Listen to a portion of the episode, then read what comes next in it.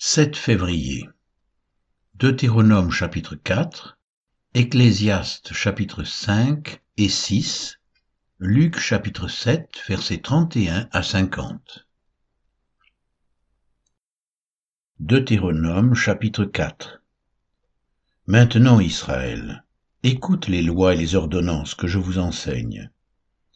Mettez-les en pratique, afin que vous viviez et que vous entriez en possession du pays que vous donne l'Éternel, le Dieu de vos pères. Vous n'ajouterez rien à ce que je vous prescris, et vous n'en retrancherez rien, mais vous observerez les commandements de l'Éternel votre Dieu, tels que je vous les prescris. Vos yeux ont vu ce que l'Éternel a fait à l'occasion de Baal Péor. L'Éternel ton Dieu a détruit du milieu de toi tous ceux qui étaient allés après Baal Péor. Et vous, qui vous êtes attachés à l'Éternel votre Dieu, vous êtes aujourd'hui tous vivants. Voici, je vous ai enseigné des lois et des ordonnances, comme l'Éternel mon Dieu me l'a commandé, afin que vous les mettiez en pratique dans le pays dont vous allez prendre possession. Vous les observerez et vous les mettrez en pratique, car ce sera là votre sagesse et votre intelligence aux yeux des peuples, qui entendront parler de toutes ces lois et qui diront cette grande nation est un peuple absolument sage et intelligent. Quelle est en effet la grande nation qui est des dieux aussi proches que l'Éternel notre Dieu l'est de nous toutes les fois que nous l'invoquons? Et quelle est la grande nation qui est des lois et des ordonnances justes, comme toute cette loi que je vous présente aujourd'hui? Seulement, prends garde à toi, et veille attentivement sur ton âme, tous les jours de ta vie, de peur que tu n'oublies les choses que tes yeux ont vues, et qu'elles ne sortent de ton cœur. Enseigne-les à tes enfants et aux enfants de tes enfants. Souviens-toi du jour où tu te présentas devant l'Éternel ton Dieu, à Horeb, lorsque l'Éternel me dit, Assemble auprès de moi le peuple, je veux leur faire entendre mes paroles, afin qu'ils apprennent à me craindre tout le temps qu'ils vivront sur la terre et afin qu'ils les enseignent à leurs enfants. Vous vous approchâtes, et vous vous tîntes au pied de la montagne. La montagne était embrasée, et les flammes s'élevaient jusqu'au milieu du ciel. Il y avait des ténèbres, des nuées, de l'obscurité. Et l'Éternel vous parla du milieu du feu. Vous entendîtes le son des paroles, mais vous ne vîtes point de figure. Vous n'entendîtes qu'une voix. Il publia son alliance qu'il vous ordonna d'observer, les dix commandements, et il les écrivit sur deux tables de pierre. En ce temps-là, l'Éternel me commanda de vous enseigner des lois et des ordonnances, afin que vous les mettiez en pratique dans le pays dont vous allez prendre possession. Puisque vous n'avez vu aucune figure, le jour où l'Éternel vous parla du milieu du feu, à Horeb, veillez attentivement sur vos âmes, de peur que vous ne vous corrompiez et que vous ne vous fassiez une image taillée une représentation de quelque idole, la figure d'un homme ou d'une femme, la figure d'un animal qui soit sur la terre, la figure d'un oiseau qui vole dans les cieux, la figure d'une bête qui rampe sur le sol, la figure d'un poisson qui vive dans les eaux au-dessous de la terre. Veille sur ton âme, de peur que, levant tes yeux vers le ciel, et voyant le soleil, la lune et les étoiles, toute l'armée des cieux, tu ne sois entraîné à te prosterner en leur présence et à leur rendre un culte. Ce sont des choses que l'Éternel ton Dieu a données en partage à tous les peuples, sous le ciel tout entier.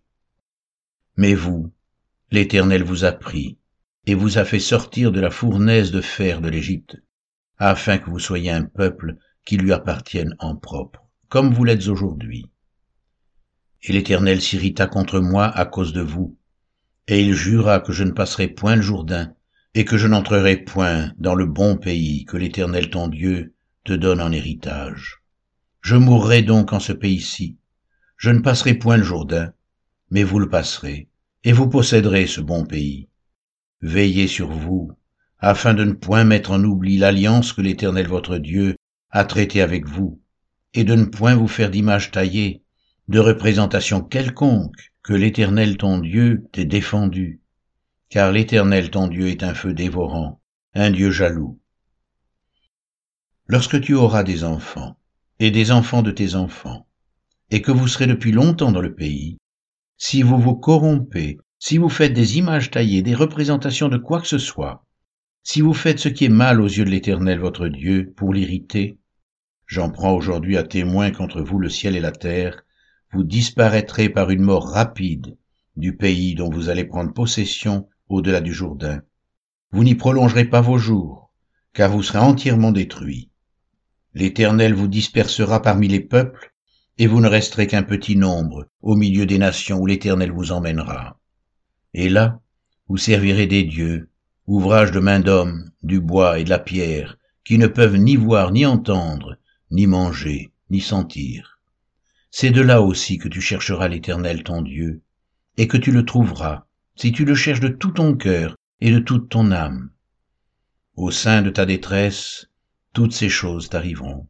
Alors, dans la suite des temps, tu retourneras à l'Éternel ton Dieu, et tu écouteras sa voix, car l'Éternel ton Dieu est un Dieu de miséricorde, qui ne t'abandonnera point et ne te détruira point. Il n'oubliera pas l'alliance de tes pères qu'il leur a jurée. Interroge les temps anciens qui t'ont précédé, depuis le jour où Dieu créa l'homme sur la terre, et d'une extrémité du ciel à l'autre, y eut-il jamais si grand événement? Et a-t-on jamais ouï chose semblable? Fut-il jamais un peuple qui entende la voix de Dieu parlant du milieu du feu comme tu l'as entendu, et qui soit demeuré vivant?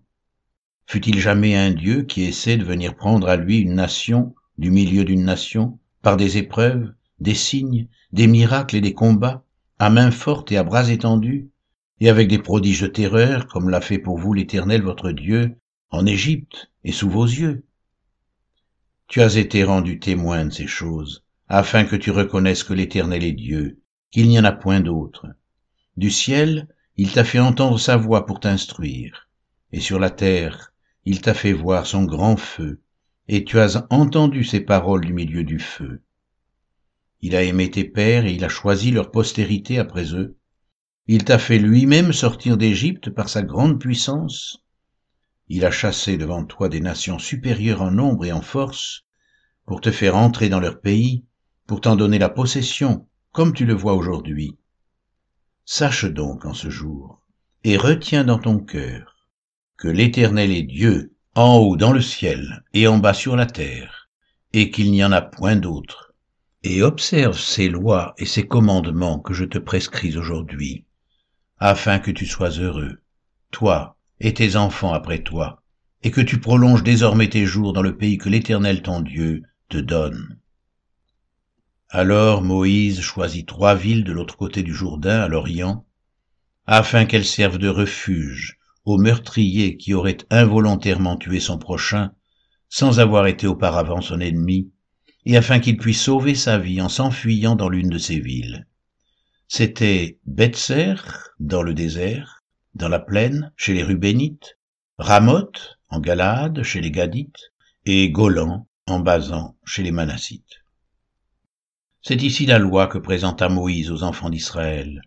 Voici les préceptes, les lois et les ordonnances que Moïse prescrivit aux enfants d'Israël après leur sortie d'Égypte.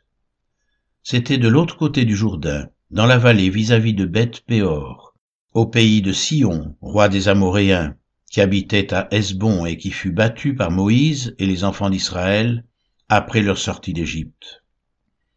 Ils s'emparèrent de son pays et de celui d'Og, roi de Basan. Ces deux rois des Amoréens étaient de l'autre côté du Jourdain, à l'Orient.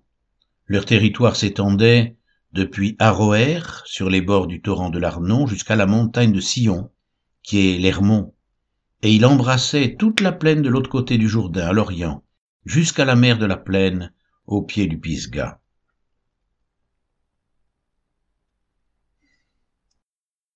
Ecclésiaste chapitre 5 Ne te presse pas d'ouvrir la bouche, et que ton cœur ne se hâte pas d'exprimer une parole devant Dieu, car Dieu est au ciel, et toi sur la terre.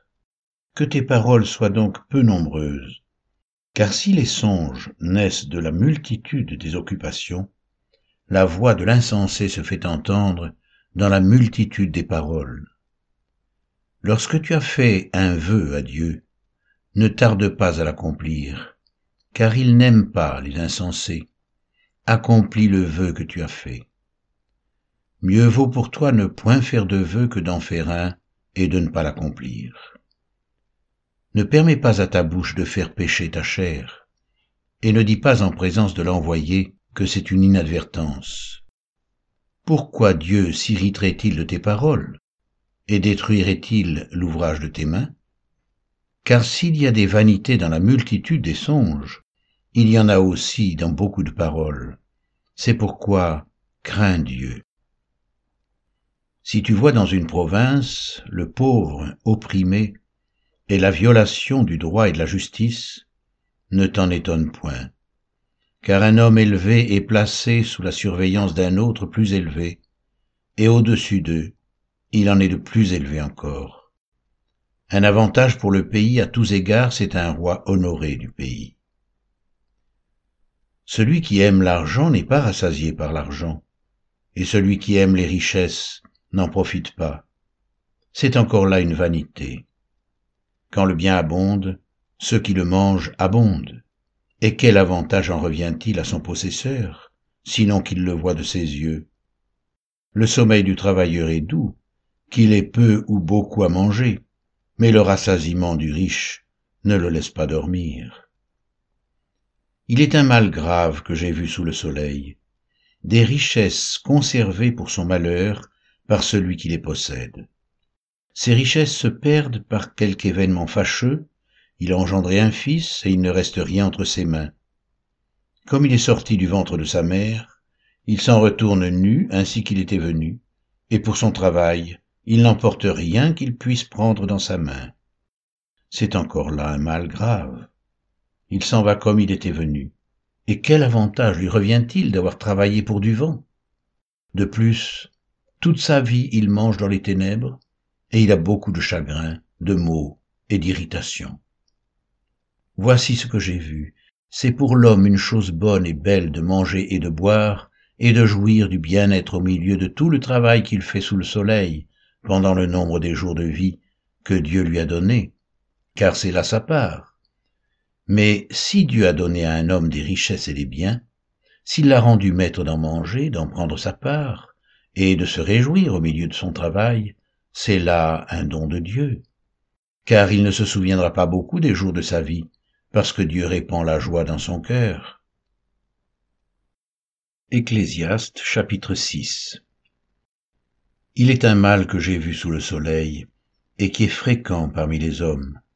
Il y a tel homme, à qui Dieu a donné des richesses, des biens et de la gloire, et qui ne manque pour son âme de rien de ce qu'il désire, mais que Dieu ne laisse pas maître d'en jouir, car c'est un étranger qui en jouira. C'est là une vanité et un mal grave. Quand un homme aurait cent fils, vivrait un grand nombre d'années, et que les jours de ces années se multiplieraient, si son âme ne s'est point rassasiée de bonheur, et si de plus il n'a point de sépulture, je dis qu'un avorton est plus heureux que lui car il est venu en vain. Il s'en va dans les ténèbres, et son nom reste couvert de ténèbres. Il n'a point vu, il n'a point connu le soleil, il a plus de repos que cet homme. Et quand celui-ci vivrait deux fois mille ans sans jouir du bonheur, tout ne va-t-il pas dans un même lieu? Tout le travail de l'homme est pour sa bouche, et cependant ses désirs ne sont jamais satisfaits. Car quel avantage le sage a-t-il sur l'insensé? Quel avantage a le malheureux qui sait se conduire en présence des vivants? Ce que les yeux voient est préférable à l'agitation des désirs. C'est encore là une vanité et la poursuite du vent. Ce qui existe a déjà été appelé par son nom, et l'on sait que celui qui est homme ne peut contester avec un plus fort que lui. S'il y a beaucoup de choses, il y a beaucoup de vanité, quel avantage en revient-il à l'homme? Car qui sait ce qui est bon pour l'homme dans la vie, pendant le nombre des jours de sa vie de vanité, qu'il passe comme une ombre? Et qui peut dire à l'homme ce qui sera après lui sous le soleil?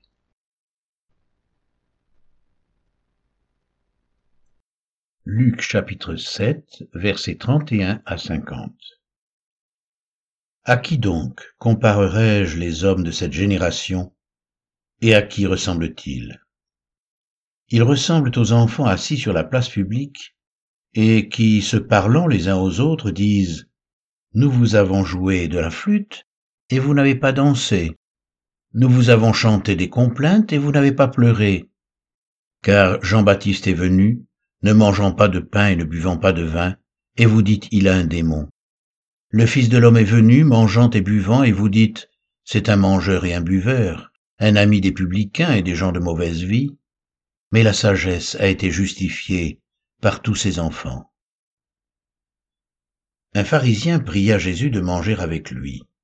Jésus entra dans la maison du pharisien et se mit à table. Et voici, une femme pécheresse qui se trouvait dans la ville, ayant su qu'il était à table dans la maison du pharisien, apporta un vase d'albâtre plein de parfums, et se tint derrière, aux pieds de Jésus elle pleurait. Et bientôt elle lui mouilla les pieds de ses larmes, puis les essuya avec ses cheveux, les embrassa, et les oignit de parfum. Le pharisien qui l'avait invité, voyant cela, dit en lui-même, Si cet homme était prophète, il saurait qui et de quelle espèce est la femme qui le touche, il saurait que c'est une pécheresse. Jésus prit la parole et lui dit, Simon, j'ai quelque chose à te dire.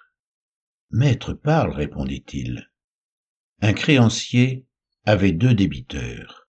L'un devait cinq cents deniers et l'autre cinquante. Comme il n'avait pas de quoi payer, il leur remit à tous deux leurs dettes. Lequel l'aimera le plus? Simon répondit, Celui, je pense, auquel il a le plus remis. Jésus lui dit, Tu as bien jugé. Puis, se tournant vers la femme, il dit à Simon, Vois-tu cette femme? Je suis entré dans ta maison, et tu ne m'as point donné d'eau pour laver mes pieds. Mais elle, elle les a mouillés de ses larmes, et les a essuyés avec ses cheveux. Tu ne m'as pas donné de baiser, mais elle, depuis que je suis entré, elle n'a point cessé d'embrasser mes pieds. Tu n'as point versé d'huile sur ma tête, mais elle, elle a versé du parfum sur mes pieds. C'est pourquoi je te le dis, ses nombreux péchés ont été pardonnés, car elle a beaucoup aimé. Mais celui à qui on pardonne peu aime peu. Et il dit à la femme, Tes péchés sont pardonnés. Ceux qui étaient à table avec lui se mirent à dire en eux-mêmes, Qui est celui-ci qui pardonne même les péchés? Mais Jésus dit à la femme, Ta foi t'a sauvée, va en paix.